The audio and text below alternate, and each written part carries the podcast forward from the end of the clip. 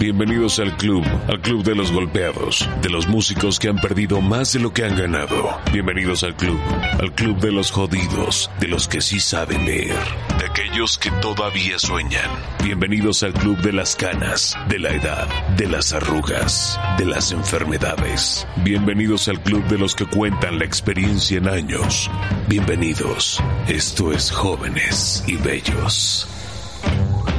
Pues vámonos con este eh, pues nuevo podcast que ahora tenemos eh, con un tema muy especial, que justamente, eh, pues vamos a hacer justamente un programa de puras recomendaciones eh, de fantasías animadas de ayer y de hoy, y pues no precisamente fantasías sexuales, como estaba ya emocionándose don Fernando Dávila. Y ahorita nos platicas tu sueño, porque estuvo muy locochón este Ay. sueño eh, eh, eroticón que tuviste este con este Con Kimbra. Rosario Robles o con quién dijiste? No, no, era, era. este, Olga Sánchez Pinal. Cordero. Ah, Silvia- era Cándido Pérez con cara de Silvia Pinal. Exacto. Y pues bueno, este, prácticamente, eh, pues vamos a hacer esta dinámica de ir como nombrando películas y este y series de animación. Igual y vamos a empezar a hacer como en, en esta, en este primer bloque, películas, después nos vamos con series, y pues tal vez ya después retomamos a lo mejor como los clasiquísimos que pues yo pensaría que deben de ver eh, antes de morir. Eh, les guste o no la animación, ¿no? Porque creo que la animación también se ha convertido en, en una expresión eh, pues artística eh, muy particular de, de nuestra, de, nuestras generaciones contemporáneas y que también han permitido eh, generar eh, pues nuevas, eh, vamos a decirlo como narrativas y pues que, también en algún momento se ha separado ahora sí este estigma en el que pues se pensaba hace muchos años que ver eh, dibujitos pues solamente lo hacían los niños, ¿no? Y cuando hay pues una diversidad impresionante de temáticas y técnicas y animación en el que, bueno, pues yo sí me considero así hiper fan de, de la animación, este, en, en, en todas las posibles técnicas que se pueden este, llegar a tener, eh, pues ahora sí que a la fecha, desde los primeros experimentos con rotoscopía, este, eh, y bueno, pues prácticamente eh, esta, esta animación cuadro por cuadro, hasta pues las brutales producciones que hemos visto ya en estos últimos años de animación digital, que güey, o sea, eh, prácticamente eh, ahora, ahora sí eh, es cuando pones eh, en jaque un poquito esta cuestión también de plástica, ¿no? De, cuando ves algo eh, también, o sea, tan realista, ¿no? De alguna manera, y que y justamente pues vemos que los mejores efectos especiales en el cine pues son los, los que no se notan, ¿no? Es por una parte. Pero a mí en particular sí me gustan las animaciones que crean como una estética pues muy particular y que no necesariamente pues hacen como esta alegoría este, de la representación, ¿no? De la realidad. Entonces, este, pues vámonos con un Pero- mega clásico que seguramente este pues, lo vieron ustedes de niños. ¿Qué ibas a comentar?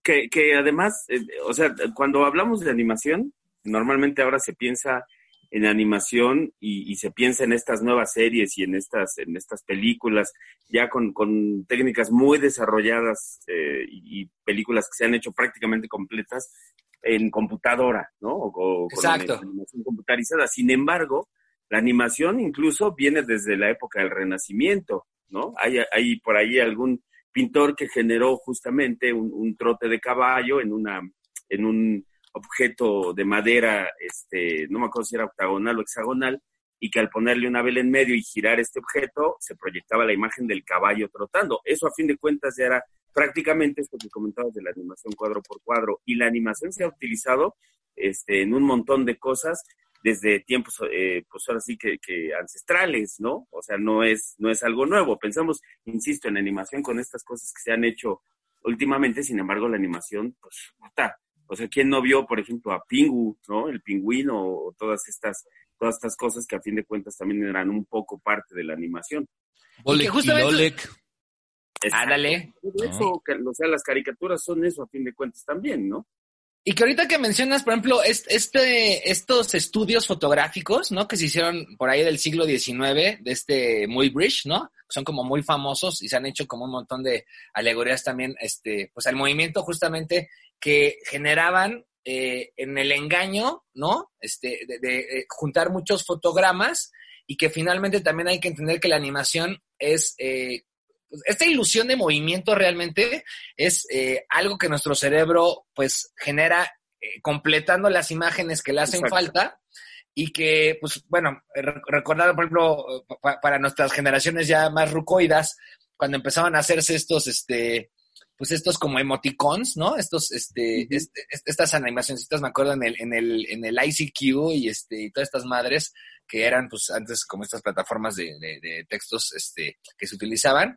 Eh, pues era justo eso, ¿no? Hay veces que para poder armar justamente esta animación gipsicita, pues con dos cuadros era suficiente, o sea, con que tuvieras a alguien con los brazos arriba y alguien abajo y hicieras Sí. una repetición, ustedes mismos lo pueden hacer en ejercicio con sus lectores ahí este, de fotografías. En los cuadernos, ¿no? Cuando dibujábamos en los cuadernos. es, es esta este, ilusión justamente de movimiento, ¿no? Que, que, que sabemos que también de alguna manera, eh, pues lo hemos visto, como mencionabas, a través de la historia con un montón de, de- de experimentos, a Claro. modo de que, bueno, pues de alguna manera, eh, pues sí, justamente ya cuando vemos las animaciones actuales y que, y que pareciera que todo este proceso también, eh, pues vamos a decirlo como más artesanal, ya no se tiene eh, pues presente, el, más bien las herramientas digitales han facilitado eh, los procesos, pero realmente yo creo que es eh, los que siguen haciendo este trabajo eh, pensando en hacer justamente arte,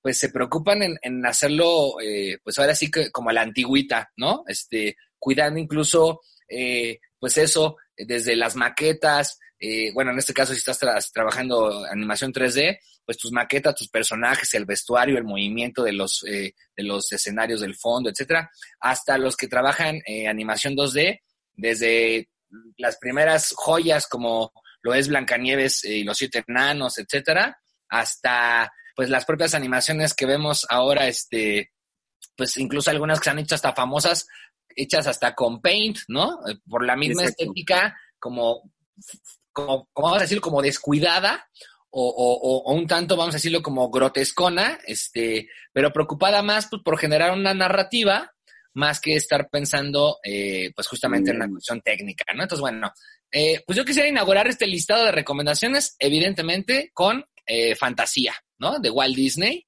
Eh, esta Ujú. película de 1940, que seguramente ustedes también vieron de niños, y que yo he revisitado muchas veces y que pues no me acabo de fascinar, ¿eh? Por, por, la, por la historia y sobre todo por este, este, pues ese espíritu que tiene la, la, la película, que es justamente crear eh, universos fantásticos en el que pues sí nos permitimos, ¿no? Ahora sí que imaginar eh, pues como otros mundos y bueno, pues evidentemente a mí, a mí de las secuencias favoritas de esta película, eh, pues yo creo que a, a lo mejor también de muchos, pues es justamente este, el aprendiz de brujo, ¿no? Con, con Mickey Mouse. Sí, claro. Sí, sí, sí. Bueno, y, y algo que tú decías hace rato, Fantasía no te cautivó por su historia. Es cierto, Fantasía lo que pretendía en su momento era hacer este alarde de la gran o la posible gran animación de la cual podría dar cuenta Disney en aquellos años. Y era, y era como un ejercicio eh, extremo de, de poder de Disney, ¿no? Que además, que- ah, para mí fue como el, para mí fue como el, el equivalente a, am, sonorizar películas mudas. A fin de cuentas, era como dis- distintas historias que tenían que ver con las piezas, que además son piezas del clásico, bueno, no, no solamente del periodo clásico, sino de esta mal llamada música clásica, muchas de ellas, y que eh, pues están relacionadas más bien con distintos animales en este caso, ¿no? Y, y, bueno, medio contaban una historia que iba entre la historia de los animales y la historia que narraba la pieza que estaban, eh, con la que estaban musicalizando la secuencia, ¿no? Exacto, que es, eh, recuerdo que es el carnaval, el, pues justamente, ¿no? De Sansán, Carnaval de este, el carnaval de los animales. Exacto, Es que to- exacto. todas las secuencias en verdad son una joya. Y aquí también el valor importante que adquiere eh, en esa dimensión eh, como producto cultural y, y ahora sí que cultura pop fantasía eh, de 1940, pues es eh, también hacer atractiva la música clásica Claro. a generaciones muy jóvenes, en particular a niños, y cómo de alguna manera, pues a través de la película también se permitió que conocieran a otros pues vamos a decir, a, compositores, ¿no? Que, que, que, eran parte, vamos a decirlo, pues como de un patrimonio este, de la humanidad, pero que pues lamentablemente todavía se tenía como esta idea de que pues la música culta, ¿no? Y que este, pues, tenías que ir a ver pues precisamente un concierto a una sala, este, o para poder eh, pues, disfrutar pues eso, este, música de ópera, pues se hacía como en ciertos espacios. El hecho de hacer este desplazamiento y, e integrar la banda sonora justamente con música, eh, pues eh, mala, malamente llamada clásica, ¿no? Porque bueno, hay que entender que es un término incorrecto. Clásico, ¿no? O sea, clásico es el periodo clásico, ¿no? Pero bueno, este, justamente pues incluyeron música este, de, varias, eh, pues vamos a decirlo, etapas de la, de la, historia de la música. Eso creo que fue lo más importante también de fantasía, ¿no? O sea, sí, sí como dices, el ejercicio experimental en términos técnicos de hacer este tipo de animación que nadie había hecho de esta forma.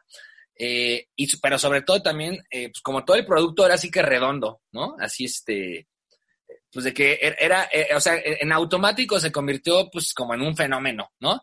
Y a propósito de hablar ahorita de fantasía, pues no hay que olvidar que después, pues en la nostalgia, exactamente, Fantasía 2000, que fue pues con una idea de, resucitar este concepto, eh, tal cual, de, tomar también este, pues como obras eh, icónicas dentro de la historia de la música como tal, y pues eh, es una joya también, ¿eh? Fantasía 2000. Y se ve precisamente esto que acabas de decir, el salto este, que se tiene eh, de alguna manera con, este, con, la animación eh, clásica y, técnicas de rotoscopía y todo esto que se, que se utilizaban en la película de 1900, precisamente este, 40, y las técnicas ya digitales que podemos ver en este en, en, esta del, dos, del 2000. Por ejemplo, el, eh, a mí de las secuencias que realmente me enamoran, así de la de Fantasía 2000, es este, bueno, la de Pinos de Roma, que me encantó esta, este rollo de las ballenas que vuelan, ¿no? Este, que hay como una supernova que, pues como que hace que vuelen y, no, está súper viajada, la verdad es que esa animación está eh, hiper, este, eh, abstracta también. Y evidentemente El pájaro de fuego de Igor Stravinsky, que bueno, si bien es de mis obras favoritas de este compositor, es magistral este, la animación que hacen con esta versión justamente de Stravinsky de 1919. ¿Y qué es la historia? Pues eso, ¿no? O sea, eh, como del espíritu de la primavera, que yo, yo pensaba en su momento que era como Gaia, ¿no? Pachamama, y cómo se va viendo, pues, como este, este, este, pues como esta odisea, ¿no? Que se convierte eh, eh, la pieza entre el, espíritu del fuego, ¿no? Que en realidad es, este, pues prácticamente, ahora sí que esta alegoría al, al, volcán que está ahí, pero al mismo tiempo sabiendo que siempre del fuego renace todo y con esta, este, pues como idea, la verdad es que es interesante. De, las, de las dos de fantasía, no sé ustedes cuáles fueron las secuencias que más les gustaron. Pues, mira, yo la verdad es que, o sea, Fantasía, la original, o bueno, no la original, la primera versión la vi pues muy chavo y, y después vi fragmentos porque además después como que, no sé si se acuerdan que Canal 5 cuando cerraba la barra infantil ponía pequeños videos y a veces usaban fragmentos justamente de la película de fantasía. A mí honestamente la, secuencia que, que me gusta es la de Mickey Mouse precisamente, del aprendiz de brujo, este, la danza de las horas, que son justamente estos, hongos, ¿no? Sí, y, chido. Y no me acuerdo cuál es la pieza de los hipopótamos. La de los hipopótamos. No, eh, debe ser algún fragmento del lago de los chismes, pero. Pero ahí, ahí, te va, e, es algo que ustedes dicen ahorita. Aquí hay un análisis mucho más profundo del, del, de la animación y de todo lo que implica la música sumada a la imagen. Pero al final el gran público, el público masivo que ha disfrutado esta película, recuerda justo lo que decías ahorita, a los hipopótamos con faldita, bailando, ¿no? Un ballet. Eh, Yo creo que esa y la de Mickey Mouse son como las dos. Sí, eh, como más icónicas, ¿no? De esta. exacto, exacto. Y, y de la de Fantasía 2000, a mí la verdad, la única de la que me acuerdo así bien a bien, este, la de las ballenas la recuerdo, pero porque me recordaba mucho a Stockhausen. Pero, eh, pero la parte que sí recuerdo así muy, muy bien es el pájaro de fuego. Ese es brutal, así. Ah, Brutal. sí, sabía que, sabía que ibas a decir que te gustaba el pájaro de fuera. ¡Uh! ¡Au! Y más cuando hace calor, ¿no? Soy como, soy como los No, que traen la carne Él de hablaba fuera. de un pájaro de fuera, uno de Pachuca que le traen seguido. Ah, ok, rostizado. Es el- el Justo la, la, la obra que dicen de, de los hipopótamos, que, bueno, recuerden que eran elefantes también y salían ahí unas avestruces, ¿no? Y hasta unos Sí, cocodrilos. pero los que son el símbolo como Sí, tal. no, a los hipopótamos, sin duda, con su, con su tutú, ¿no? Este, O sea- es la danza, es la danza, es un ballet, justo la danza de las horas de una ópera que se llama La Gioconda. Sí, pero entonces, ah, más bien, entonces yo estoy equivocado y la de los hongos debe ser, ay, es algo de, porque traen hasta un traje de chinos, ¿no? Si mal no recuerdo, o ya estaba yo muy pacheco cuando vi esa película.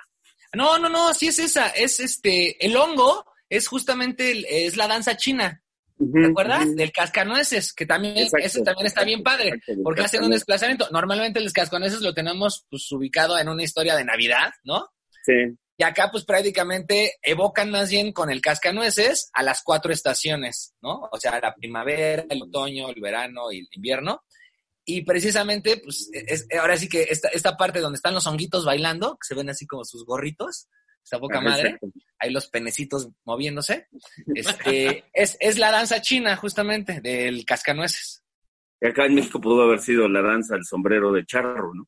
o la danza de Tlanisco. Exacto.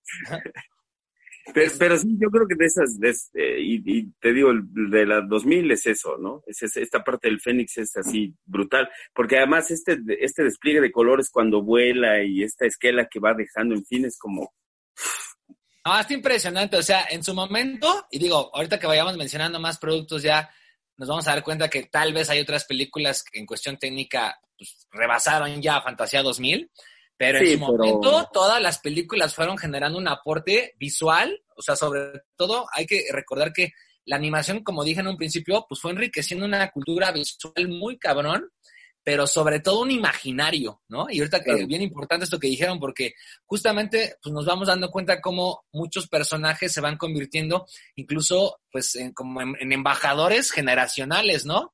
Este, por ejemplo, ahorita eh, ya separándonos casi 50 años de fantasía, eh, pues todas las películas de Hayao Miyazaki, ¿no? claro. Este, son una joya, estudio Ghibli. ¿no? Estudio Este, Ghibli en Estudio general. Ghibli, justamente, ¿no? O sea, prácticamente les recomendamos que vean todas las posibles películas que puedan de Estudio Ghibli. Yo tengo ahorita mis favoritas que voy a mencionar. Que, que Pero- fíjate, afortunadamente las pusieron, una gran cantidad de ellas las pusieron en Netflix para, Sí, para placer de, de, de muchos que antes, acuérdense, antes hab- era bien difícil verlas. Yo me acuerdo que tenía que ir a, a corretearlas al Zafra Video y andarlas Sí, o sea, pidiendo ahí, ¿no? O, como dices, o ibas a un club especializado así de, ya sabes, películas como de arte y madres así, o de plano con tu pirata, con tu pirata este oficial, que también te conseguía así como películas este internacionales. clavadonas. O, o de, o de esas que, decía, este, de esas que traen este laurelitos, ¿no? Así que sale- Exacto. trae hojitas en, la- hojitas en la portada, es que es una película buena, ¿no? Todas las que reciben Así me dijo un güey una vez, dijo, no, es que todas esas, porque se ve que son las que les gusta a la gente. Sí, Este, que- que yo el único, el único que tenía en ese momento era este Juan Eladio, ¿no? Ahí en el Chopo, era con el único que podía conseguir cosas de ese tipo. Y que justamente ahorita que mencionaba esta de, de, de, de Náusica, ¿no? Este, pues también en su momento, digo, a lo mejor si no somos tan fans en, en general de, de este, este, pues director, eh, eh, ahora sí que director y eh, animador, productor, ilustrador, este, de todo, ¿no? Hasta manga hecho, anime, demás. todo. Este, eh, de este Don Miyazaki, pues eh, en su momento la película pues aborda una guerra apocalíptica conocida como los siete días de fuego y pues de alguna manera Náusica, que es la princesa del Valle del Viento, que es la protagonista de la película, pues se acaba convirtiendo en un personaje que por muchas generaciones también fue un referente al- a las películas de, de- de anime, ¿no? Y sobre todo porque, bueno, Claro. hemos entendido también que si alguien nos lleva la delantera en la cuestión netamente de producir eh, animación, Eh, pues es en Japón, todo. ¿no? Si A- alguien nos hasta lleva en- la delantera en todo, güey. Hasta en joder el planeta, porque no se les olvide que gracias a su pinche reactor nuclear que sigue activo y que les valió madre y que vengan las Olimpiadas con Mario Bros, pues son los que primordialmente ahorita tienen más en jaque al planeta que, que otras cosas, ¿eh? Entonces, este, sí. malditos asiáticos. Sí. Pero, por ejemplo, fíjense, vamos a, irnos cuatro años después, este, esta, bueno, de Miyazaki, ahorita igual eh, eh, las voy mencionando, esta es, eh, ahora es que cronológicamente, esta fue como la primera que para mí me enamoró de, de Hayao Miyazaki, Náusica del Valle del Viento. Y esa, pues como bien mencionó ahorita este, Fer, la pueden ver incluso en Netflix o la pueden ahí surfear este, buscando ahí en internet. Cuatro años después, o en Cuevana, ¿no? Este, cuatro años después, ¿quién engañó a Roger Rabbit? Who Framed Roger Rabbit en el 88, del mismísimo Robert Zemeckis, este, una joya. Y, y, aquí lo importante, fíjense, lo padre de este fenómeno también de esta película, no solamente fue la creación de los personajes per se, este, como Roger Rabbit, Jessica, ¿no? El bebé, etcétera, este, sino las comadregas que eran cagadísimas, ¿no? Sino la inserción de este imaginario colectivo de Warner, de este, pues de, Disney, ¿no? Donde compraron derechos para usar esos personajes y, y, crear, pues, en, el argumento de la película, este espacio que era Bujolandia. Recuérdenme, estaba, estaba eh, Hanna Barbera. Eh, sí, Hanna Barbera también tenía ahí algunos personajes. Y precisamente acá lo, chingón de esta película que yo recuerdo que yo de chavito pues quedé así como fascinado, porque pues siempre era como este espacio, ¿no? De imaginarte, como, o sea, uno de niño decía, pues que las caricaturas pues, son, son, son, vamos a decirlo, este, son fantasía pura, ¿no? Como tal. Pero esta película, pues como que le coqueteó a la idea de que, pues no, las, las caricaturas sí existen y existen, este, pues en un mundo que se llama eh, y es donde prácticamente, pues, eh, conviven como todas estas caricaturas de niños de todo mundo. Y ahorita que mencionabas precisamente, pues bueno, salían prácticamente, eh, pues ahora sí que personajes, ¿no? Eh, pues de un montón de, eh, pues cómo decirlo, de, de, productoras, ¿no? De series. Este, por ahí incluso hubo hasta cameos rarísimos de, de, personajes, pero bueno, fíjense, ahorita nada más peinando. Estuvo Walt Disney, pues con los más famosos, ya saben, desde Mickey Mouse, Minnie Mouse, Pato Donald, Daisy, Goofy, Pluto, guau, guau, guau, chingo de personajes este, que, estuvieron integrados ahí, desde Dumbo, Pinocho, bla, bla, bla. De la Warner, pues ya saben, Bugs Bunny, el Pato Lucas, el, este, el puerco de Porky, este, el tío Elmer, Piolín, Silvestre, el gallo Claudio, bueno, todos los de Warner que nos podemos imaginar. Estuvo de MGM, Droopy, este, que me encantaba a mí decir, hola amigos, ¿no?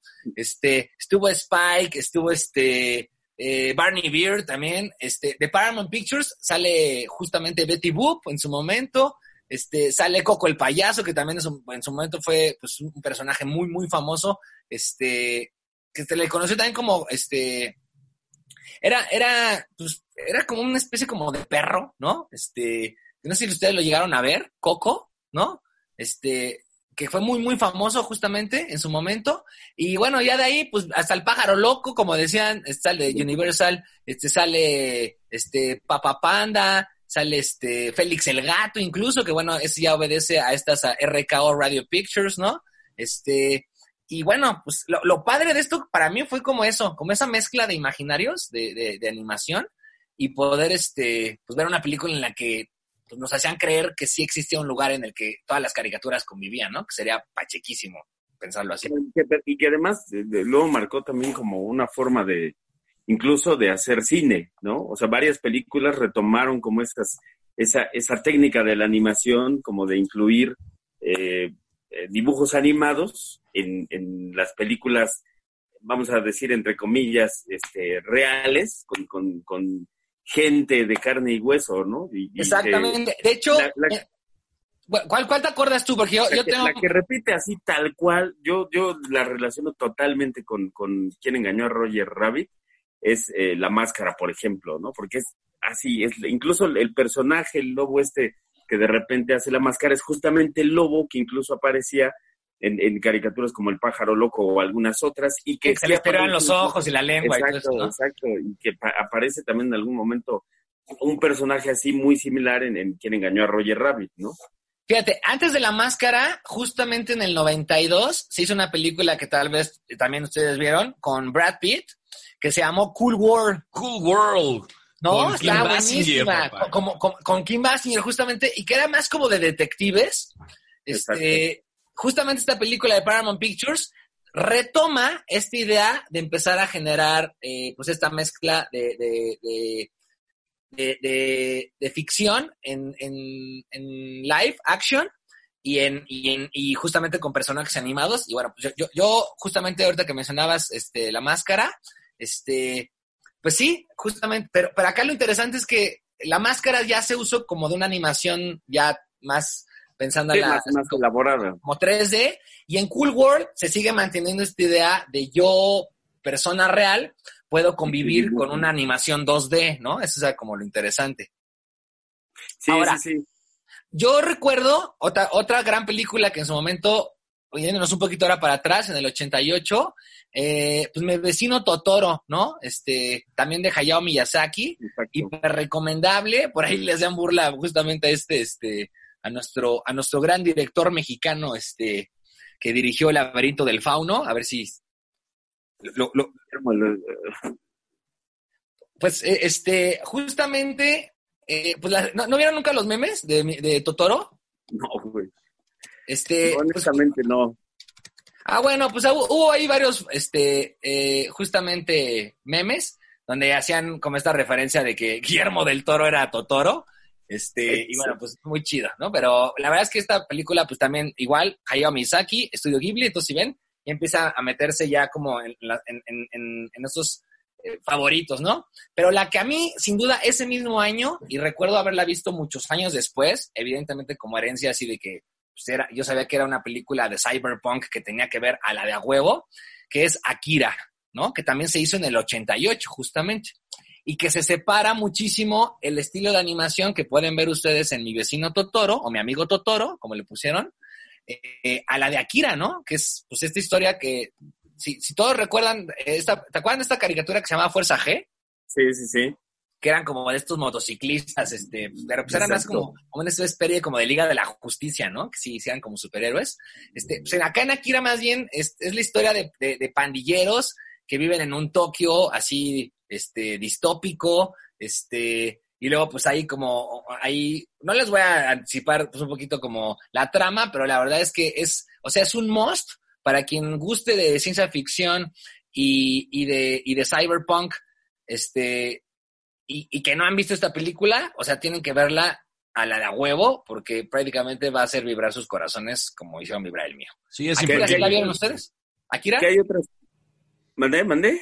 ¿Akira sí la vieron? Sí, claro. No, o sea, yo la verdad es que no la he visto, sí, sí tengo ese referente de Akira, pero la verdad es que no la he visto. Pero hay cosas también de los ochentas, noventas muy buenas que no, que, que utilizaban más bien, no sé si, si quepan en esto de la animación, yo me imagino que sí por alguna, alguna situación de efectos especiales, pero estas películas de Labyrinth y Dark Crystal también son eh, pues brutales, ¿no? Y son, y son incluso muy, muy rudimentarias, a mí hasta se me hacían como muy rudimentarias, muy, muy de, de un trabajo pues muy artesanal, pero que acabaron siendo brutales, ¿no? No, y lo son, ¿eh? Yo, yo no quise incluir estas, ahorita que lo mencionabas, porque bueno, la verdad es que sí las tenía ahí como en, mi, en, mi, en, mi, en mi mente, pero como no son animación, o sea, eh, Dark Crystal hay que recordar que quien hizo eh, Dark Crystal fue el creador de los Muppets, entonces estamos hablando de títeres como tal, pero justo, bueno, aprovechando ahorita ya que la mencionaste, hiper recomendable, bueno, a mí por lo menos me encantó y, y ahora sí que despertó al niño que tenía ahí ya como adormilado.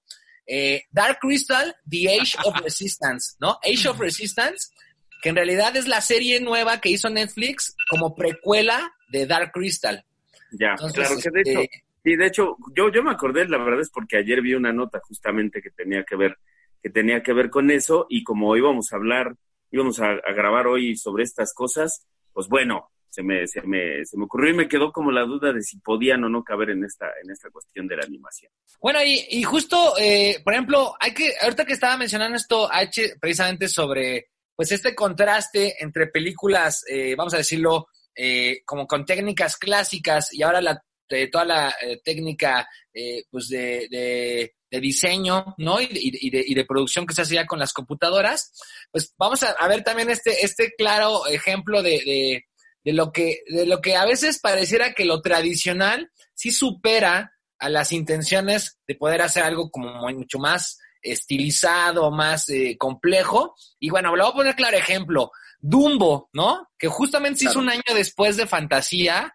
Es una joya de Ben Sharpstein. Eh, la historia, eh, las secuencias, o sea, traumatizantes esa secuencia cuando se pone borracho Dumbo y que está todo alucinando así bien loco como si hubiera metido 10 planillas de LCD. Este, poca madre la película, o sea, no le pongo ni un pero, ¿no? En cambio, la mierda que hizo Tim Burton en el 2019, güey, luego, se ve cuando, luego, se ve cuando hace las cosas, pues por, por, por ganar la varo, nada más. A mí, por ejemplo, Alicia en el País de las Maravillas es una joya también, eh, la versión animada de Disney.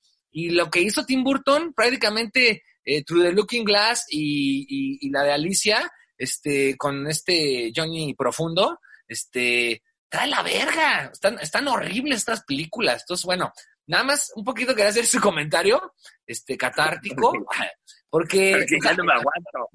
Porque finalmente, bueno, también a veces pecamos de pensar que entre más moderno y este, y, que pensamos que es como lo más tecnológico y todo eso, es como lo más chingón. Y pues bueno, claro ejemplo está, por ejemplo, esta joya maestra también de Miyazaki de 1992, que ya con estudio Ghibli también, este, de Porco Rosso, ¿no? Que es una, es una hermosura la historia, justamente, y ahí lo, importante es, eh, sí, la cuestión técnica de cómo vemos, ¿no? Que se van formando eh, precisamente, pues, como estos universos en, en estos, eh, ahora sí que, en estas realidades de animación, pero, pues vean, en ese mismo año, justamente, Aladino, que se hizo también en el 92, esta versión de Walt Disney, este, de John Musker y de John Clements, se hizo al mismo año de Porco Rosso y vemos justamente como una estética si es muy diferente, eh, pensándolo en una película de animación japonesa y en una película de animación 100% estadounidense, ¿no? Y las dos se hicieron en el 92, las cuales recomiendo ampliamente, Porco Rosso y Aladino. Y bueno, pues vámonos a, vámonos a una rola, ¿no? sí, sí, sí. No, no, no, vamos a rola, vamos a rola y regresando les, les digo.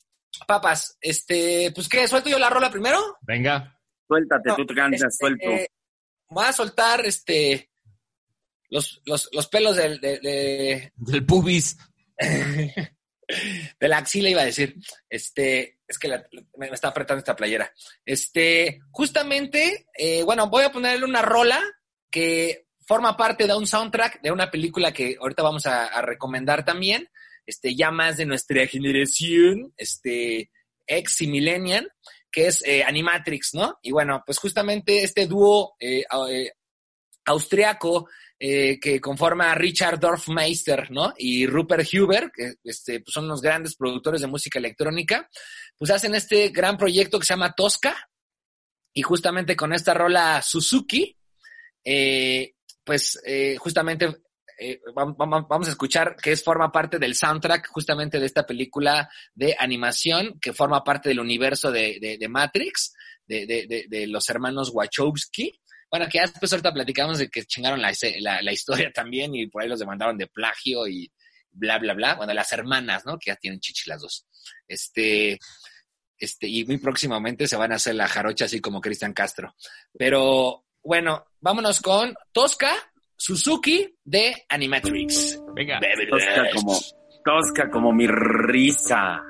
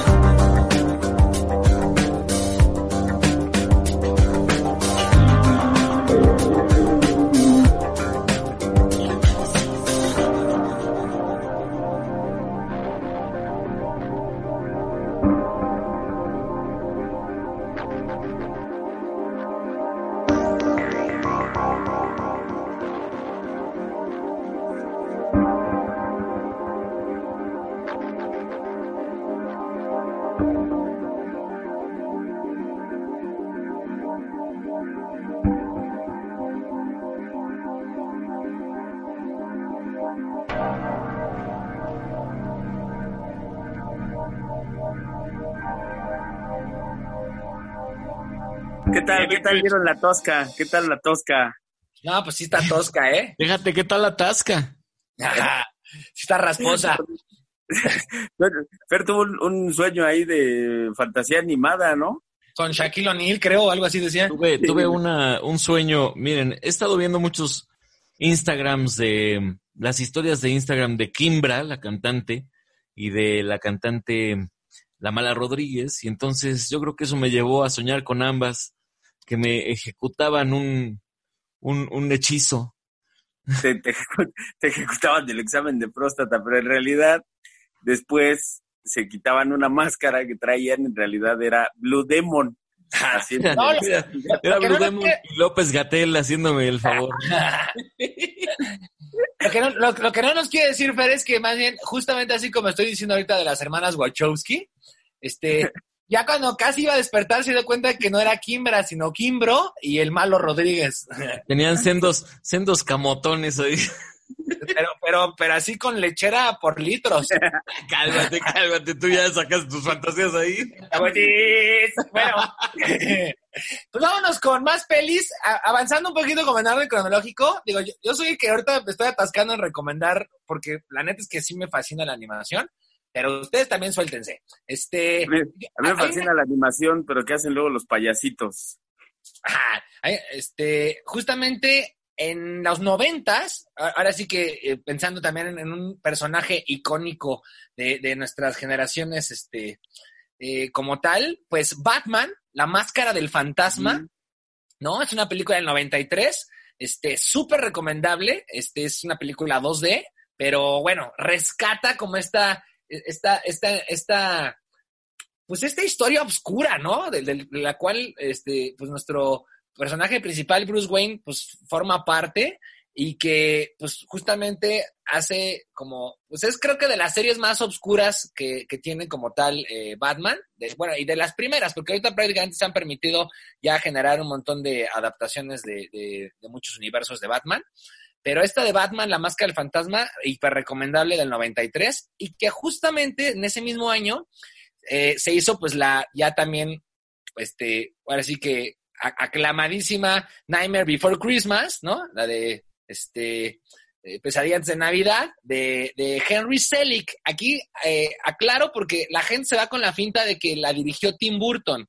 Tim Burton la produjo, pero él no la dirigió. La dirigió Henry Selick, este, y fue justamente en el año 93, que también esta película en su momento pues marca un parteaguas de cómo hacer animación eh, mezclada o técnica Claro. de stop motion, ¿no? O sea, la clásica animación que veíamos, como le llamamos clay animation o, o clay motion, este, con, con las maquetas, pero que también ya se permiten hacer una mezcla ahí entre tecnología también digital y la, y la clásica. Y bueno, si pueden ver eh, y tienen la oportunidad de ver el- detrás de las cámaras de Nightmare Before Christmas, este, van a ver este, pues, la, la brutal producción de, de maquetas, de personajes, de cuántas cabezas de Jack se tenían que estar usando por cada secuencia y estarlo cambiando para poder hacer todos los gestos que hacía.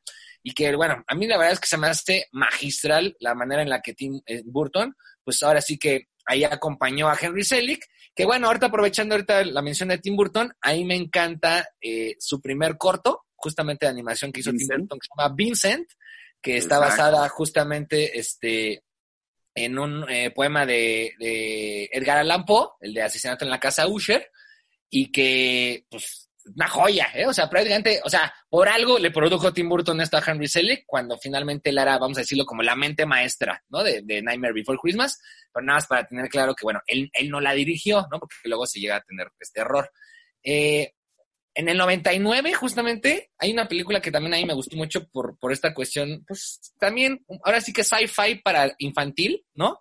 Que es El Gigante de Hierro, no sé si la llegaron a ver. Sí, claro, es muy bueno también. Producida por la Steven Spielberg. Y la Exacto. historia es bastante buena también. Muy chida la historia, también trae ahí ahora sí que, pues como esta, este, eh, pues como lección moral, ¿no? De alguna manera que también eh, le, le apuesta a la película.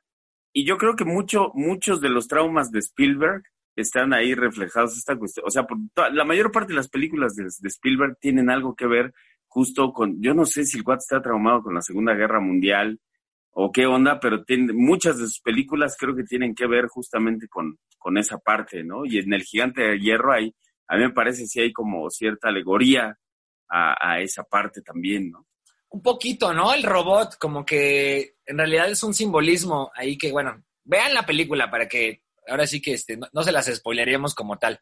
Dos años después, a mí en su momento fue como dije, güey, este nivel de animación nunca se había alcanzado y para mí fue en verdad así como un despertar de, de, emoción, así en creer que la animación todavía podía ir más allá, este, en cuestión de, de realismo, que no sé si llegaron a ver Final Fantasy The Spirits Within, la del 2001, porque tiene varias Final Fantasy, ¿no?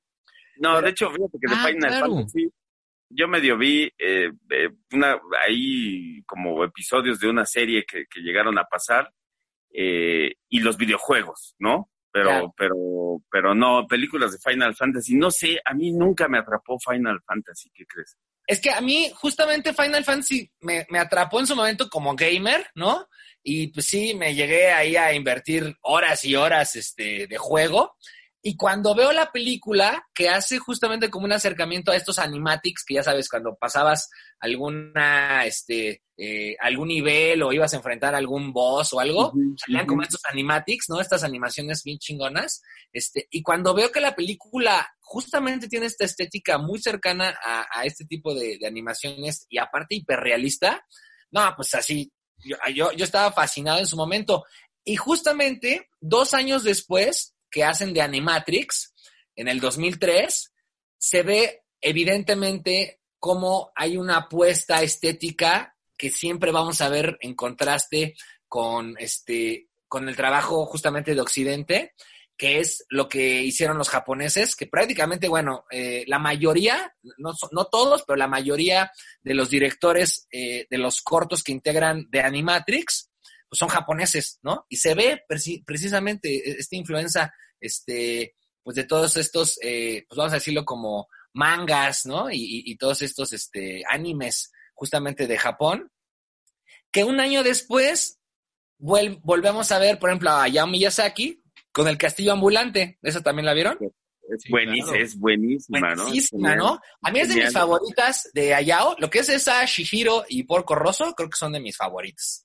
También está la princesa Mononoke, ¿no? la princesa Mononoke también, también. Y también de es, que, es que en realidad yo no le pondría pero a ninguna de Hayao Miyazaki. Ahora, yo eh, digo, desde hace rato estamos haciendo como mucha referencia a los japoneses. Yo, yo creo que en el caso, o sea, los japoneses tienen un gran avance y un gran camino recorrido en el tema de la animación. Digo, recordemos, por ejemplo, el canal este Locomotion, donde aparecían un montón de series animadas que la mayor parte eran japonesas, ¿no? Con nombres gringos, pero que la mayor parte eran japonesas. Pero yo creo que tiene que ver también con su mitología. A fin de cuentas, incluso la propia mitología japonesa es prácticamente una mitología llena de personajes que parecieran personajes de animación. Exactamente. No, y que, y que bueno, ahorita que acabas de mencionar eso es bien importante, porque otros grandes animadores también que han revolucionado en cuestión técnica y estética eh, la animación en tanto en películas como en series eh, es Francia, justo.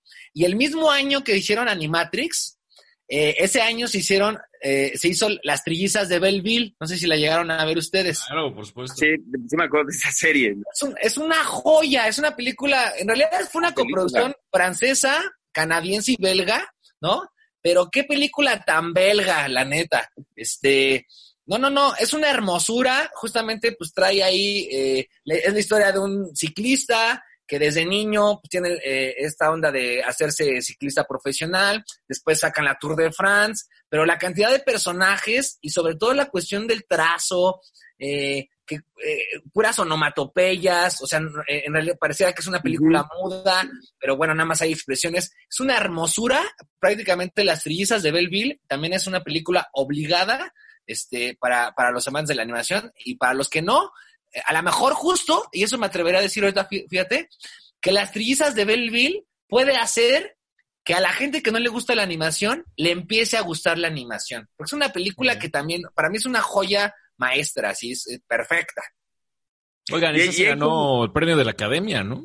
Sí, ganó chingo de premios. Digo, la mayoría de las películas que hemos estado mencionando son películas que en su momento pues, han ganado este, desde ya saben, los premios de cajón así de festivales de animación, ciencia ficción, fantasía, etcétera, eh, nominaciones de Óscares, este, que si en Cannes, que el pinche León, este, eh, allá de Venecia, guau, guau, guau, pero justo creo que Las Trillizas de Belleville, y para mí es como una de mis películas eh, que tengo como en mi top five, así de películas de animación, creo que puede llegar a ser una película en sí misma, como, en, como, como portal para quienes no gusten mucho de la animación y que puedan de alguna manera este, pues decir, oye, mira qué bonita historia, ¿no? Porque luego también se piensa eso, que pues, por ejemplo, quien, quien pueda ver el castillo ambulante de Hayao Miyazaki, pues van a decir, oye, pues cuántos pinches platos de hongo se, se fumó este güey para hacer la historia, ¿no?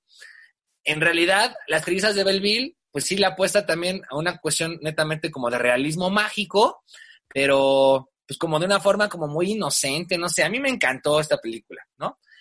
Que hay que recordar que, por ejemplo, esta otra película, ya, y cuando platicábamos ya también de estas técnicas que en su momento hablamos, eh, de cómo se fueron dando estas eh, como películas de live action y que después se animaban, ¿no? Como para retomar estos eh, movimientos como más naturales y como esta estética también de que pareciera que es lo y, y además porque yo creo que no contaban con los trajes hechos especiales para la detección de movimiento, ¿no? Sí, pero que justamente se inaugura una nueva forma también de hacer cine con este tipo de técnicas. Y, por ejemplo, una hiper recomendable con esta es este Waking Life, ¿no? Que seguramente también la vieron ustedes, ¿no? Despertando a la vida. Y que justamente con esta misma técnica está eh, Richard Linklater, que también es un gran director y ha hecho animación también, eh, que es Scanner Darkly. No sé si la llegaron a ver ustedes esta película. Claro, Robert Downey Jr., eh, Keanu Reeves, ¿no? El mismo Woody Harrelson. Sí, y que es justamente pues como esta apuesta, este, pues de hacer como un cine también, que, que, en, español le pusieron una mirada a la oscuridad, ¿no? Algo así. Pero eh, bueno, pues es justamente una película de sci-fi que justamente es para adultos y que bueno, pues eh, en su momento, como les decía, eh, la, una película de Waking Life, que, tiene eh, pues como una eh, pues estética muy similar, inauguran una nueva, este, vamos a decir lo que se filma bajo la técnica de rotoscopía, ¿no? Pero todos después se, se, se colorea eh, con, con, con, cuestiones este, digitales y se permite como dibujar las líneas y estilizar cada vez más como los fotogramas y exagerar los colores, ¿no? Entonces, justamente esto lo, había utilizado un cineasta ya, eh, pues vamos a decirlo, este, de, la década de los, entre 60 y 1970, que es eh, Ralph Bakshi, ¿no? Pero bueno, esas dos películas las quiero también como recomendar en esta lista. Este, que bueno, también ya, me, ya, viste cómo se has visto películas de animación, Nache, y dices que no.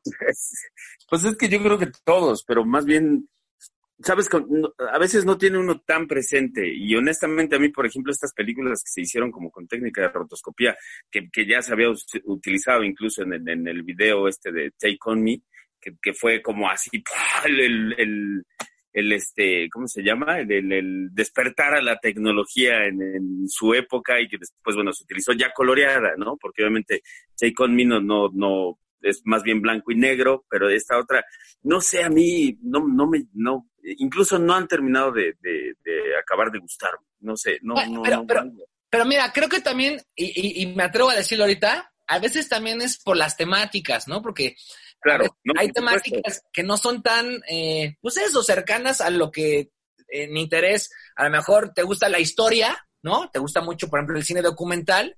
Y, por ejemplo, ahorita voy a recomendar una película este, que es eh, Vals con Bashir, que es un director eh, israelí que se llama Ari Folman, que justamente es una película documental de animación, ¿no? Es una película que habla precisamente, pues, eh, como de un conflicto eh, bélico y que de alguna manera, eh, pues empieza la película e incluso sí es muy atractiva en cuestión estética, pero acá lo, que a mí me atrapó como tal, este, pues es la, es, la historia en realidad es de Ari Folman, que él cuenta eh, cómo fue pues soldado de infantería, justamente de las Fuerzas de Defensa de Israel, y hablan justamente de la masacre que hubo en su momento de Sabra y Chatila, que fue una matanza de palestinos que eran residentes ahí de los campos refugiados eh, eh, en Beirut, y esto fue cuando dije, wow, pinche película, ¿no? O sea, una trama hiperdensa, pero pues traída y contada con, con animación, ¿no?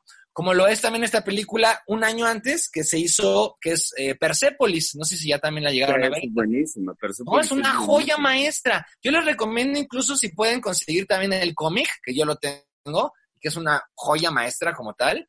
Este, pero bueno, esta Persepolis justamente se hizo en el 2007 y pues que habla también, ¿no? De cómo esta, esta eh, problemática que este, pues que sigue muy presente en Medio Oriente sobre, pues vamos a decirlo, ahora sí que el, el, control social que se da hacia las mujeres y pues la censura y, y, toda esta cuestión, pues que sucede, por ejemplo, esta es la historia de una niña que está en Irán en los años 70, pero me acuerdo que le gusta así, este, Iron Maiden y cosas así, ¿no? Está, incluso le gusta el punk y cosas así, este, y que justamente pues habla de, del, del mundo este, occidental, pero ese contraste que hay este, con el mundo oriental, ¿no? Y que hay que recordar que esta película es una película francesa que está basada justamente en esta novela gráfica que acabo de mencionar de, de, de Persepolis, de, de Marjan Satrapi, y que justamente la, la, temática es la que es la joya. Ya en sí la animación está muy bien hecha, está muy bonita,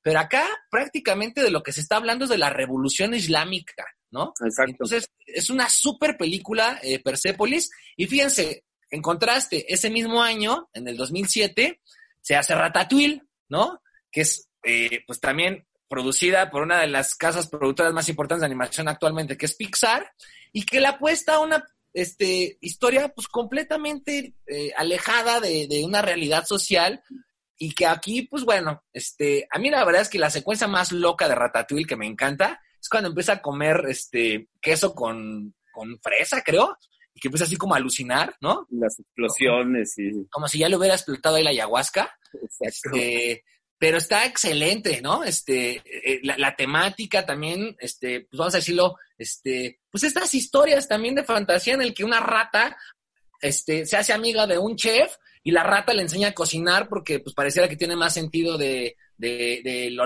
de los alimentos y, y, la mezcla de los olores y los sabores, pues porque es una rata y se la sabe más que un humano, ¿no? Entonces, este, está poca madre la, la historia. Para que no la haya visto, un most ratatouille. Que, y, que además, pues, de, o sea, yo creo que tiene también que ver con el nombre del propio platillo, ¿no? Que, que es uno de los platillos. A mí, no sé, a mí me parece uno de los platillos más simples, pero a partir de un platillo tan simple lograron desarrollar una historia así tan compleja, ¿no? Exacto, y que justamente, bueno, ahorita que hace alegoría justo un platillo, eh, pues como típico francés, así de, de, de, de provincia, como a lo mejor Exacto. acá podría hacer este hacer una película sobre la sopa de tortilla, ¿no? O sobre los moscos, los licores estos de, de aquí de la ciudad de Toluca, ¿no? Y que, además hay que, digo, hay películas muy mexicanas de animación muy buenas también, de esas hay que hablar también, ¿no? Sí, justamente, y que bueno, ahorita era como con lo que quería cerrar los también. sabios. ¿No? Hablar de, de, de ese, cine, ese, de. Dilo, dilo. Es buenísima, ¿no? Los super sabios y Katy la ¿eh? oruga. y no, justo, digo, pero están, están todas estas que se, que se han hecho, que han ido más en la temática justamente de, de la cultura y de la tradición mexicana, ¿no? Esta de la leyenda de la Llorona y todas estas cosas que... que... Todas las leyendas, ¿no? La leyenda del charro negro, Exacto. la del chupacabras, la de la Además, Llorona. También, son, están bien buenas. Esas, esas, películas están bien buenas, ¿eh? No, están súper chidas. Justamente, bueno, tengo la, la, la, el placer de eh, tener, eh, ahora sí que de primo, a alguien que trabaja directamente ahí este, en este, Lemon Films y, este, y en Anima Studios. Y justamente, bueno, él es, él es storyboardista y Órale. este, pues prácticamente le ha hecho el storyboard de todas estas películas, ¿no? Este, y no, son una joya. La verdad es que a mí lo que me gusta mucho y lo acabas de decir es este rescate también del imaginario mexicano Claro. y que no necesariamente tenemos que pensar, eh, bueno, fíjense, claro está, este, Don Gato y su pandilla, ¿se acuerdan de esta película? Sí, Este, claro. Que se hizo justamente, eh, pues acá en México, ¿no? Justamente, eh, pues esta película, que fue una película, es una mezcla entre película mexicana e india, ¿no? Pero prácticamente se hizo con puro CDI, este, justo fue por Anime Studios, y bueno, ahí evidentemente, pues retomó a esta serie de los años 60 de Hanna Barbera. Y bueno, pues la verdad es que hizo muy, muy buen trabajo. Pero después dijo, oye, pues como, ¿por qué tenemos que estarnos robando historias, no? De otros lados, cuando nosotros tenemos un imaginario, pero para echar para todos lados de, de, de, de madres. Y bueno, ahorita una de las que recuerdo de las últimas que para mí también marca un parteaguas de cómo eh, ha evolucionado la, animación en México y que sé que fue un calvario en su momento este, para el director hacer esta película, es justamente Ana y Bruno, ¿no? Claro. Este, que en su momento, bueno, Carlos Carrera ahora sí que parió chayotes para hacer esta película por muchos años, pero al final pues se consolida como una de las películas también más importantes de la animación en México y que bueno, nada más para destacar eh, eh, el trabajo de, Carlos Carrera, que, que, ha trabajado pues animación también desde hace mucho tiempo, pero algo que es imperdible, este, justamente es el cortometraje de animación que se llama El Héroe, ¿no? Es, que es este, bien bueno también. Que es buenísimo. Este, me acuerdo mucho de esta frase cuando le dice en, el, en andén, idiota, ¿no? Antes de que se vaya a suicidar, justamente. Y este, hay que recordar que con este corto Carlos Carrera ganó eh, la Palma de Oro, ¿no? En, el Festival de Cannes en el 94. Y justo es un cortito de cinco minutos, bien chingón. Antes de que nos suicide esta cosa, vámonos con música, ¿no? Vámonos con música y, eh, pues a ver, suéltala, suéltala. vamos a escuchar esto que es de una película muy buena de animación también que tiene que ver con Spider-Man, Spider-Verse. Esto es de Post Malone y, digo, a mí honestamente no me gusta mucho que digamos Post Malone, sin embargo, esta, esta rola me pareció realmente bastante, bastante buena y obviamente en contexto con, con la propia película, pues acaba siendo algo que viste perfectamente. Esto se llama Sunflower con Post Malone de Multiverse. Lo único que está chingando Malone, a mí es su, su tatuaje este como de espinas que tiene en la frente, ¿no? El güey. Post Malone es Post Malone, ¿no? Malone. Post Malone. Como el, Carmalón, como el, Carmalón de Utah Jazz, ¿no? el Carmalón. ¿Te acuerdas? Sí. Pues vámonos con esta rola. ¿Es la de Sunflower? Sunflower. Sí. Exacto, Sunflower. A huevo. A Bruce. Eh, eh,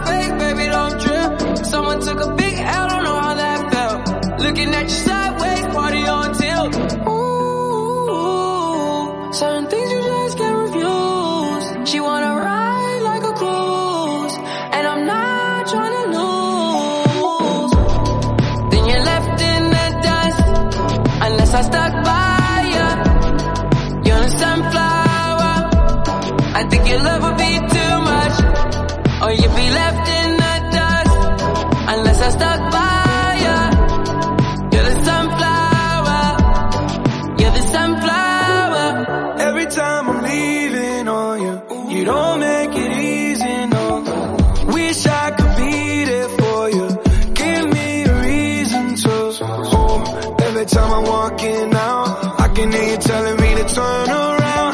Fighting for my trust and you won't back down. Even if we gotta risk it all right now. I know you're scared of the unknown. You don't wanna be alone. I know I always come and go. But it's out of my control. And you'll be left in the dust. Unless I stuck by you. You're the sunflower. I think you'll ever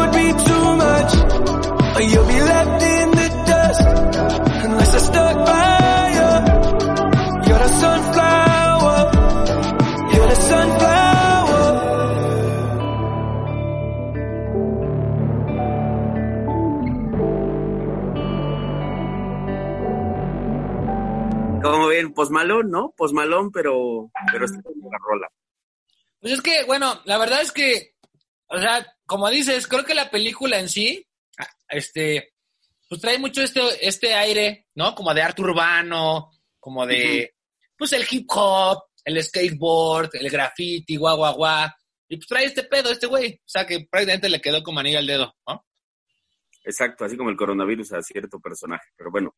Pero bueno, realmente ahorita esto que dices, Spider-Man Into the Spider-Verse, eh, a mí prácticamente se me había hecho como lo mejor de lo mejor que se había hecho prácticamente de animación en los últimos cinco años, hasta, porque bueno, es una película del 2018, hasta este año que prácticamente llegó Love, Death, Robots de Tim Miller y dijo, ahí les voy, porque prácticamente, o sea, es un nivel técnico brutal, ¿no? O sea, en verdad.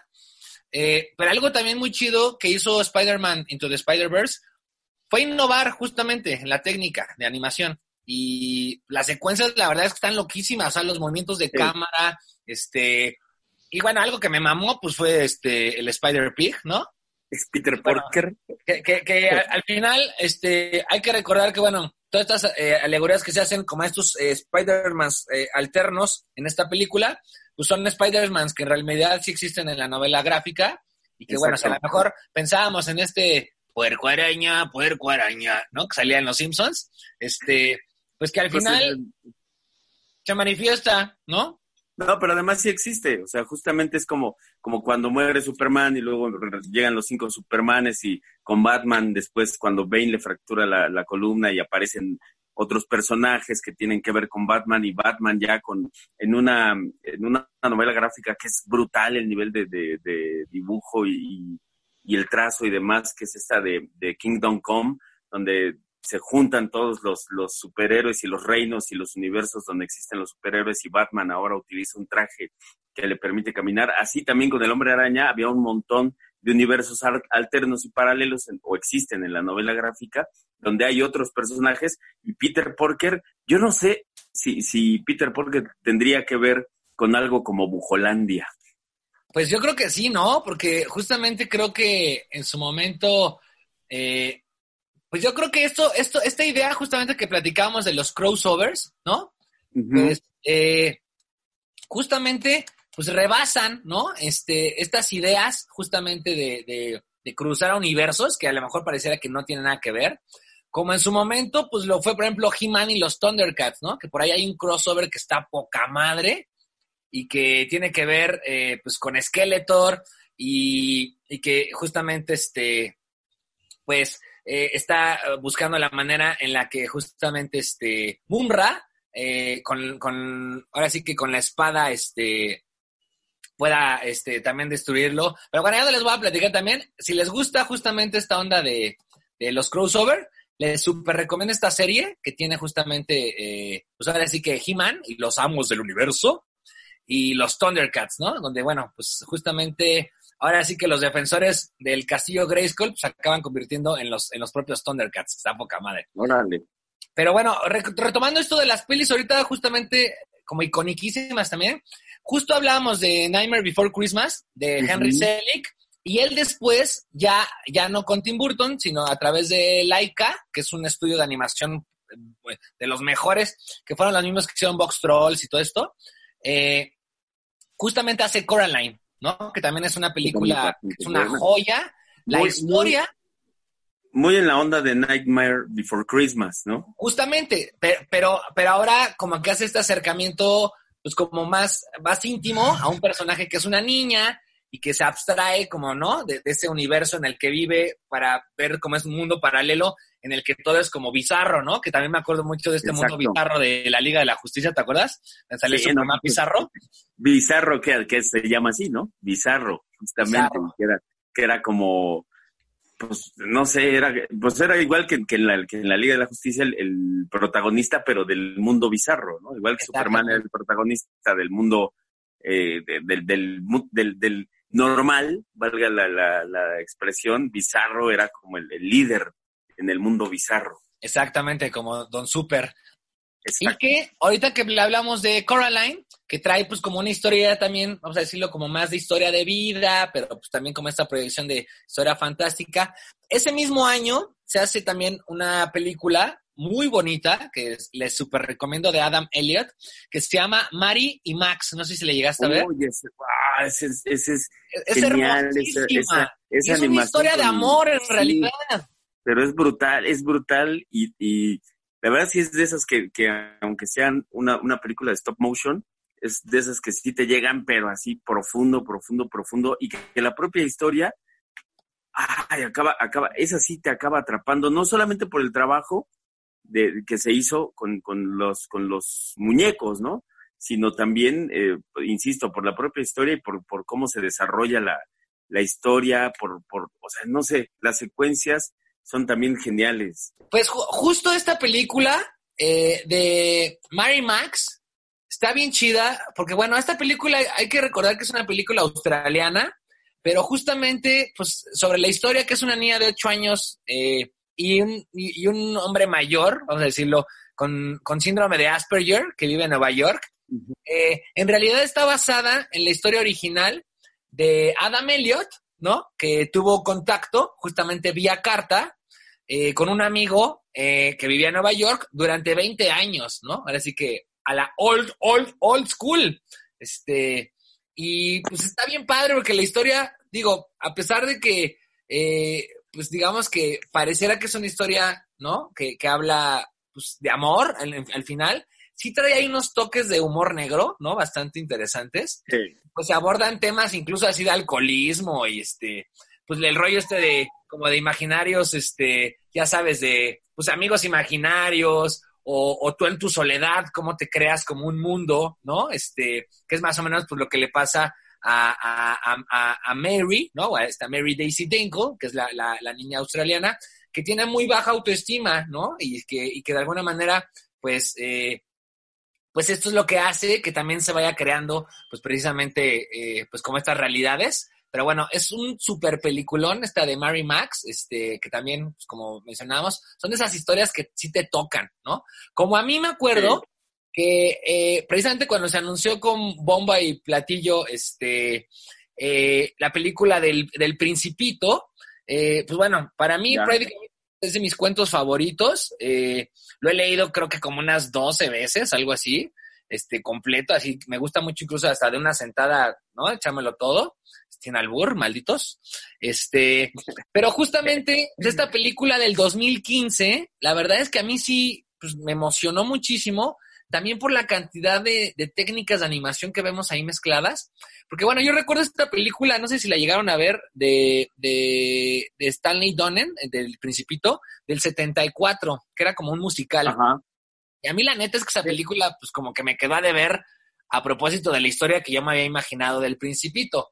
Pero esta del Principito del 2015 animada, wow, o sea, son esas películas que en verdad, o sea, hasta me emociona saber que la voy a volver a ver, ¿no? Como me pasó justamente en el mismo año que se hizo Mary Max con Fantastic Mr. Fox, ¿te acuerdan del? Claro, claro. Este, justamente de, de eh, Wes Anderson, super peliculón, ¿no? Prácticamente, pues ahora sí que literal, esta película llegó a tener casi una competencia directa con Disney, Y a pesar de haber sido, pues, bueno, ya después distribuida y todo esto por 20th Century Fox, pero Wes Anderson, pues prácticamente, eh, pues no le había entrado la animación y cuando hace esta película es una joya maestra y por lo mismo, pues cuando después, nueve años después, en el 2018, vemos que hace Isla de Perros, pues ya veía, ahora sí que no nos sorprendió que también se convirtiera en automático en un, ahora sí que clásico contemporáneo, porque es una obra maestra de, stop motion, ¿no? Y el trabajo de las maquetas, los personajes, pero particularmente, pues ese coqueteo también con como de humor negro, ¿no? Este, de que tiene Wes Anderson. Y pues no, también esas dos hiper recomendables, Fantastic Mr. Fox y Isla de Perros. Y precisamente una película que en ese sentido, a mí en particular, también me emocionó. Incluso pues, la ponía casi como obligatoria en todos los cursos de cine que, que, estuve dando en su momento. Eh, fue de este otro director, de Vals con Bashir, de Ari Folman, pero que hace otra película en el 2013 que se llama The Congress, el Congreso, no sé si la llegaste a ver. No, ese sí, la verdad es que no, ¿eh? Y eh, bueno, esta película está basada en una novela de, de escritor Stanislav Lem, que es eh, de ciencia ficción, o sea, bueno, literatura es de ciencia ficción, que se llama el Congreso de Futurología. Y hay una secuencia, bueno, para, no spoilerearles como tal la, la, película, tienen que verla, esta es prácticamente una joya maestra eh, de, nuestro cine contemporáneo de Congress en el 2013 de Ari Folman, pero hay una parte que recordé perfectamente y no sé si en su momento Ari Folman, eh, no lo he visto en entrevistas que, que, lo mencione, pero se hace alguna como apología a la entrada a Bujolandia, ¿no? Vemos, ¿te acuerdan esta, esta toma en la que vemos cómo se, se, abre prácticamente este mundo, ¿no? De, de, de, dibujos animados 2D y empiezan a darte como la bienvenida así de una manera como toda estrambótica.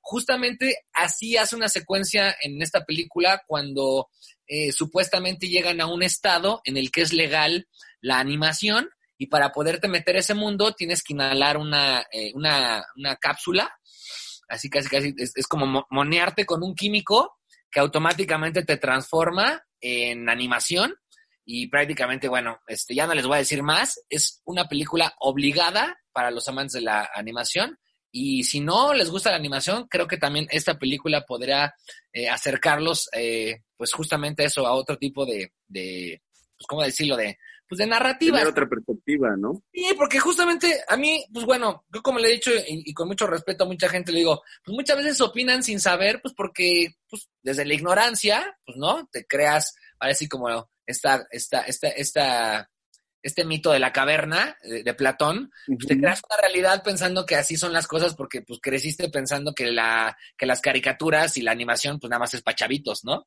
Pero pues no. Exacto. Eh, bueno, y, digo, ahí hay casos como, como la del gato Fritz, ¿no? Que no es una película para chavitos.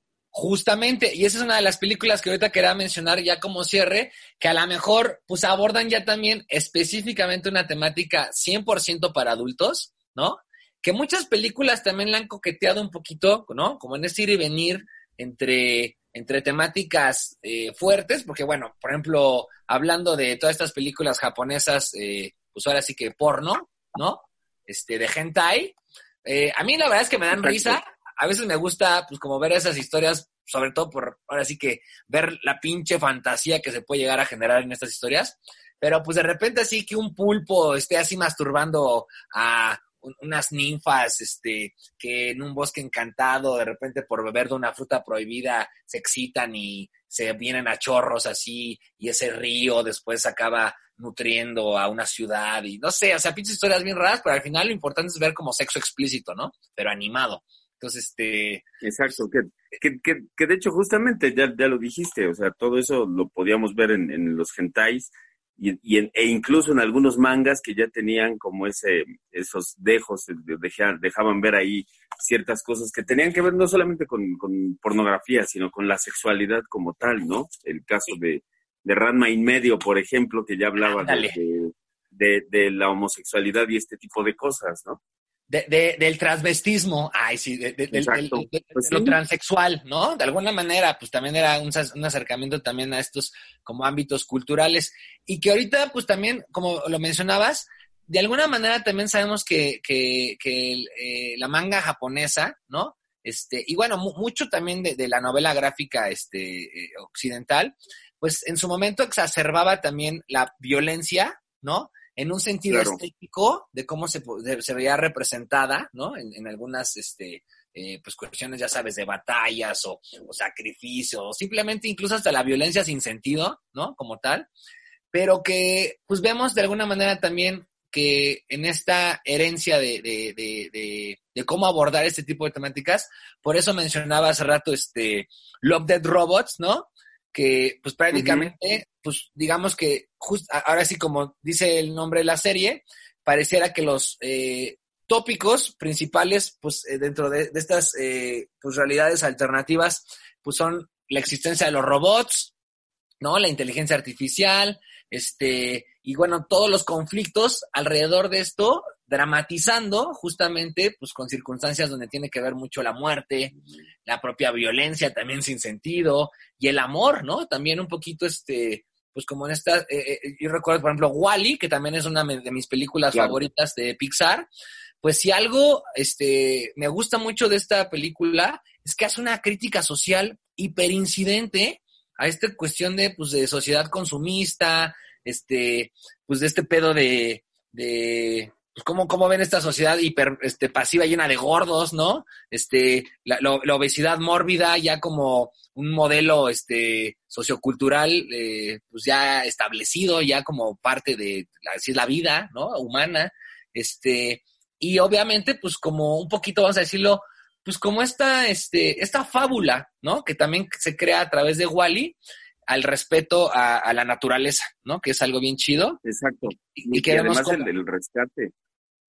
Y vemos como Eva, ¿no? Que, acaba siendo, pues también una apología a, a, la madre creadora, según esta este, filosofía judío-cristiana, que es la historia de Adán y Eva y toda esta madre del árbol prohibido y guau, guau, guau, pues justamente ella es quien, quien, quien tiene esta misión como robot, este, para ver y explorar si había vida, ¿no? Para poder garantizar que incluso el humano regresara a la Tierra, sino que pues ya vivía ahí en una estación espacial en la que pues nada más lo tienen ahí como apendejándose.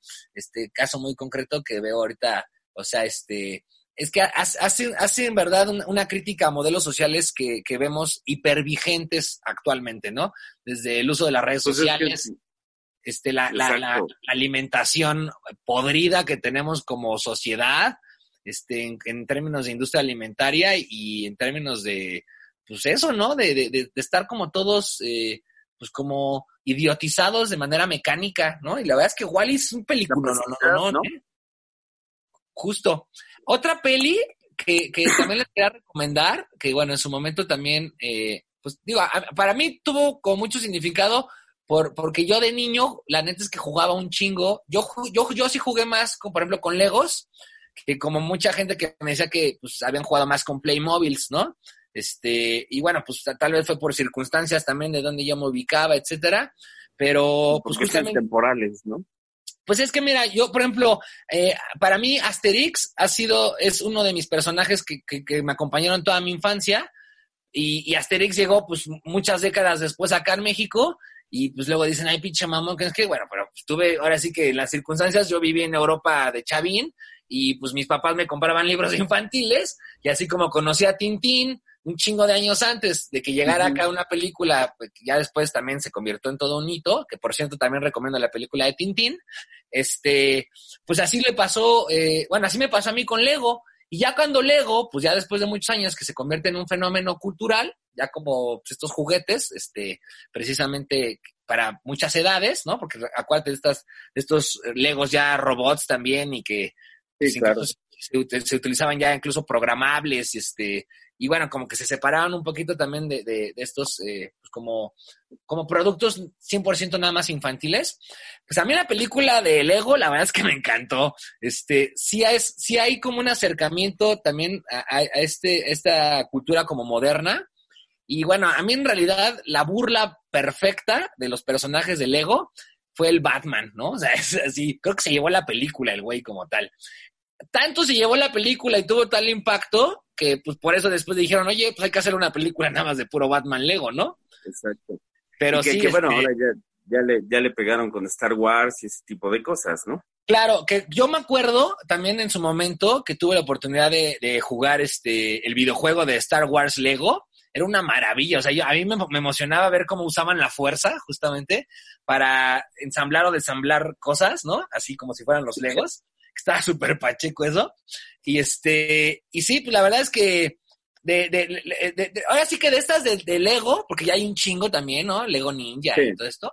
Este, yo la que recomiendo como tal, que se me hace una película muy buena, es justamente la de 2014. O sea, la primerita, y sobre todo, pues, este, Batman, ¿no? Que esa es como empieza a ser la voz siempre así, para hacer este, como esta referencia al Batman, el primer Batman de, ¿no? Entonces, este, está cagadísimo, la verdad. Y hay una película, dime, dime. No, no, dime, dime. No, que hay una película que no, no muy lejana, este, a, a, esta película de Lego del 2014, es eh, una que se llama Cubo y las dos cuerdas mágicas. Este, esta también justamente le metió mano ahí, este, Laika Studio, Y eh, pues es una película del 2016 que también, eh, sobre todo por la inventiva de la historia, se la recomiendo muchísimo. Este, ¿tú, no sé si llegaste a ver esa peli. No, esa, ¿qué crees que? No, la verdad, ni, ni el nombre me suena, ¿eh? Sí, es, es una película que, eh, bueno, en realidad, eh, es una película que si bien, sí, o sea, lo digo, es, es este pensada para los amantes de la animación en- por, por- por- por la manera en la que también están armadas, vamos a decirlo como las, las secuencias. Este, en realidad, Cubo, eh, pues viven, eh, eh, es, es la historia de un pueblito que cuentan historias a través del origami, ¿no? Y como todo esto, esto de alguna manera, pues digamos que sin querer en la historia, sin contarles realmente así como el trama completo, pues se invoca un espíritu maligno que busca, este, pues como venganza, y Cubo, justamente que es este, pues el, el- personaje, pues justamente, pues ya después ahí, eh, pues trata ahí de, de, pues de- de establecer la armonía justamente con un pequeño este amuleto que tiene y está padrísima la película. Justamente toda la película eh, pues se desarrolla en Japón, ¿no? O sea, la historia es como tal, allá en Japón. Y pues en su momento también recuerdo que esta película tuvo así como un chingo de premios, ¿no? Desde Óscares, BAFTA, este, eh, Globos de Oro, este, el, eh, premio Emmy, este, entonces bueno, la verdad es que es una de las películas que también recomiendo, como vamos a decirlo, como de los últimos años. Y bueno, pues prácticamente esta que mencionabas hace rato de, de, de Spider-Man, ¿no? Este, la de Into the. Spider-Verse, este, y pues esta serie, ahorita que, que bien mencionaba la de Love Dead Robots, de, de Tim Miller, que salió justamente este, pues a penitas, ahora sí que esta la pueden ver, eh, pues, es- es una serie original que en su momento, bueno, la produjo Blur Studio, pero ya después pues Netflix la, la distribuyó, como, como bien lo ha hecho también de, de, de apañarse pues un montón de, de, de series. Y pues prácticamente la que últimamente podría recomendarles que son de las series de Netflix, ya pensando en plataformas de streaming que también pueden aprovechar ahorita para ver en, en esta cuarentena extendida, pues es eh, Castlevania, no sé si la llegaste a ver. No, la serie no, el juego sí. Y la Sí. verdad me, me resisto a verla. Nunca fui fan de Castlevania como tal. Pues fíjate, yo sí fui fan de Castlevania eh, en el sentido, pues netamente ahora sí que este gamer, ¿no? Y, la verdad es que hicieron buena chamba, hicieron muy buena chamba con la serie. Este, a mí sí me gustó mucho esa estética. Justamente tiene una estética muy manga, ¿no? La, van a ver y pareciera que es este, pues, hecha por, por japoneses, justamente. Pero, pues, la, la última que literal, pues ahora sí que hizo vibrar mi corazón, pues fue eh, una película, eh, perdón, una película, una serie de Netflix de animación, eh, que bueno, ya había querido como recomendar eh, justamente de la vez pasada, y es eh, The Midnight Gospel. No sé si esta ya tuviste chance de ver algunos capítulos. No, no la he visto. Ya te decía la otra vez que no sé, hay cosas que a mí no me, no me llaman mucho y más bien como que me gusta darle su, su tiempo, ¿no? Sí, de como- hecho, yo, mira, y además honestamente yo no soy, no veo ni mucha televisión, ni mucho cine, este, no, no, no, no sé.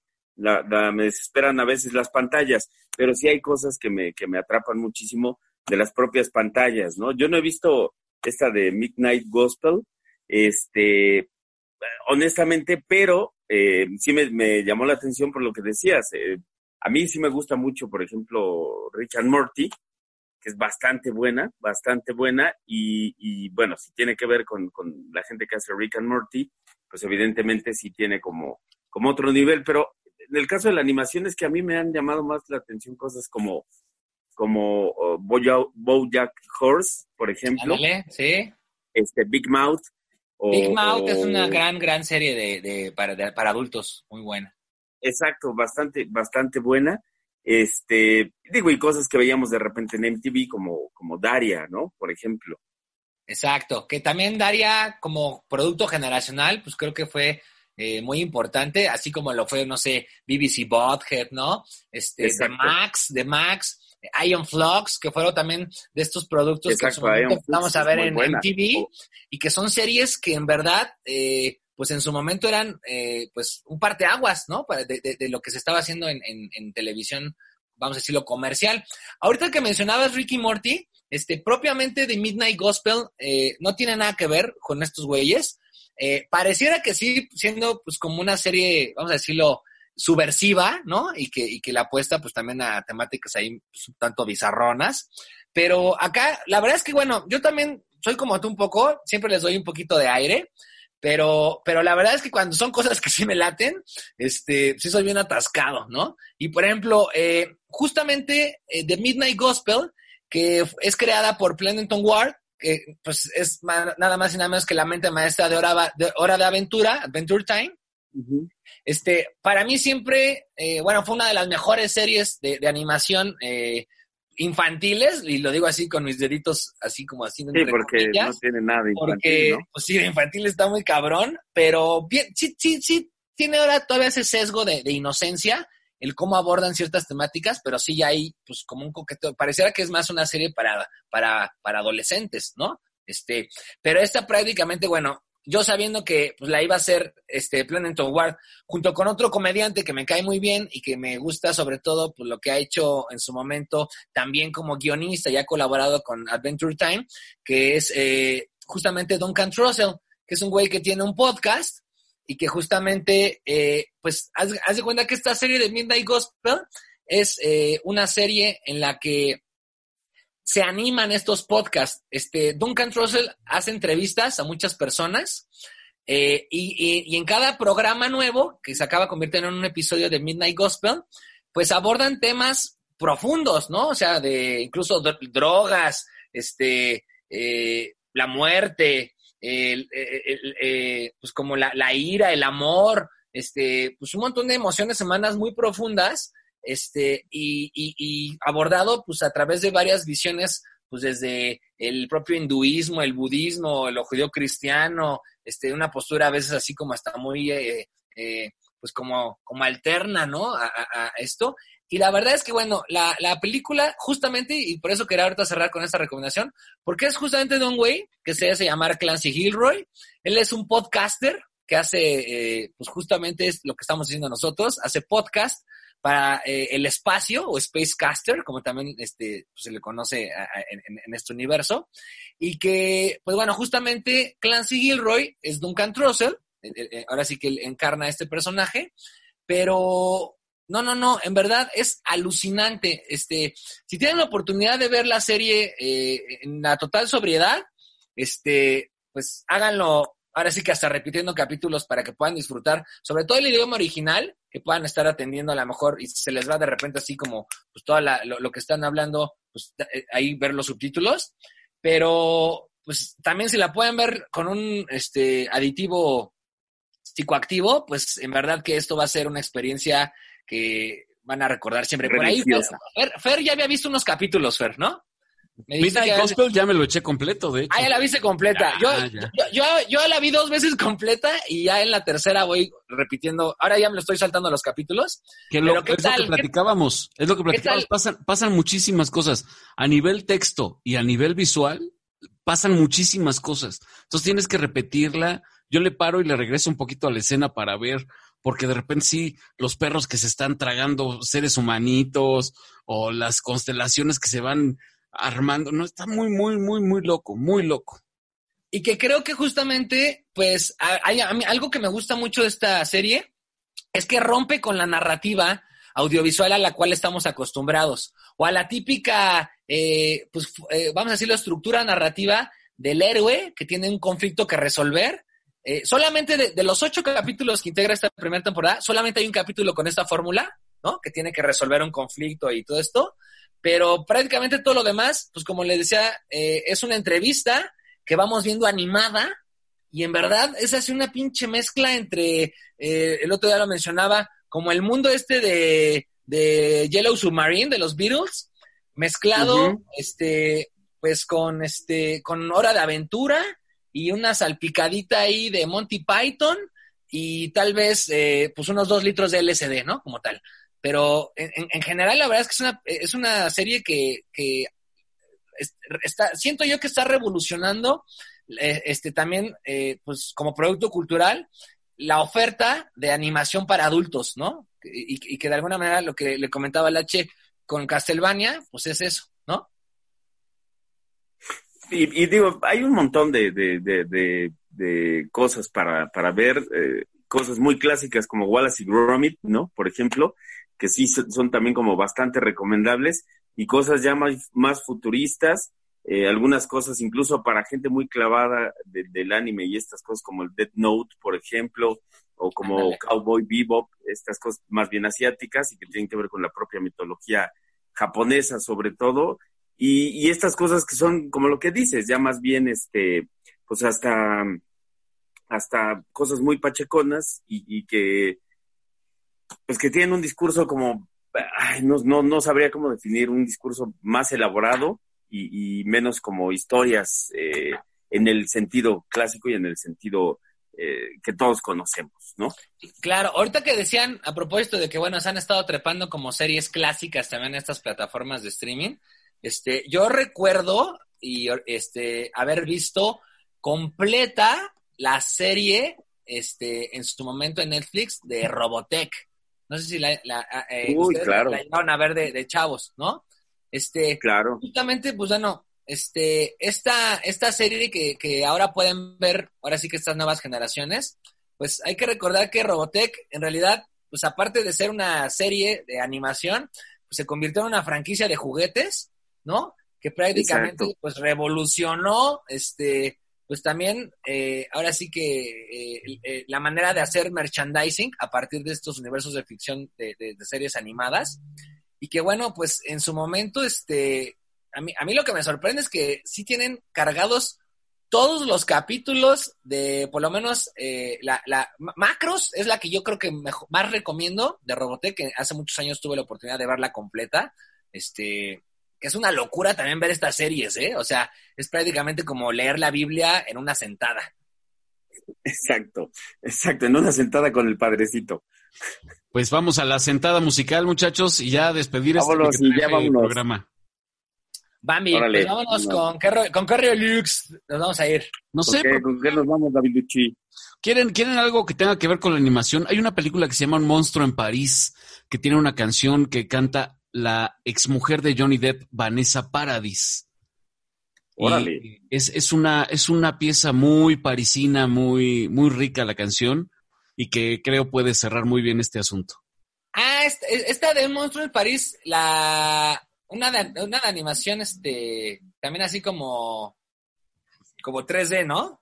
Sí, sí, tiene su, tiene su onda media Pixar. Es una película que tiene un mensaje romántico bonito. Está, está, es, es cursi la película, es rosa, ¿no? Pero Esa película yo no la he visto y me la habían recomendado porque dicen que trae ahí como un coqueteo con el fantasma de la ópera, ¿no? claro, sí, et- está basada totalmente en esos, en esas ideas, Fausto y todo eso, pero eh, la música, te digo, es muy, muy francesa. Entonces, gusta mucho. Les va a gustar, véanla, búsquenla. Ah, va, sí me la voy a dar con porque eso. justamente no, esa no la he visto. Bueno, niños, Vámonos con eso porque yo estoy dando aquí vueltas en el espacio. Yo, yo sí me lancé, no como estos pinches entonces Va- de la NASA. Va a, im- va- va a implotar este el H en su propio ombligo, así como en ese capítulo de Vivis, no, de, ¿se acuerdan de? Ay, se- el- el- el- la, se, me fue así el pinche nombre de la serie, esta de, del perro y el gato. Cat Dog. Ah, de este, Cat Dog. No, no, no, no, no. Este, una que era muy asquerosa de Nickelodeon. El perro y el gato. Pues no era Cat Ah, Dog. Ren y Stimpy. Renny y Stimpy. Ah, claro. Este, exacto, justa- justamente hay una, hay una, hay un capítulo en el que Stimpy se mete a su propio ombligo y conoce al duende de la pelusa. ¿No lo han visto ese? Claro, por sí, supuesto. claro. Pero H sería Exacto. un poco más como Olorín. Ándale, Exacto. Olorín. Olorín, Olorón. Yo sería más como Toallín, Toallín de South Park.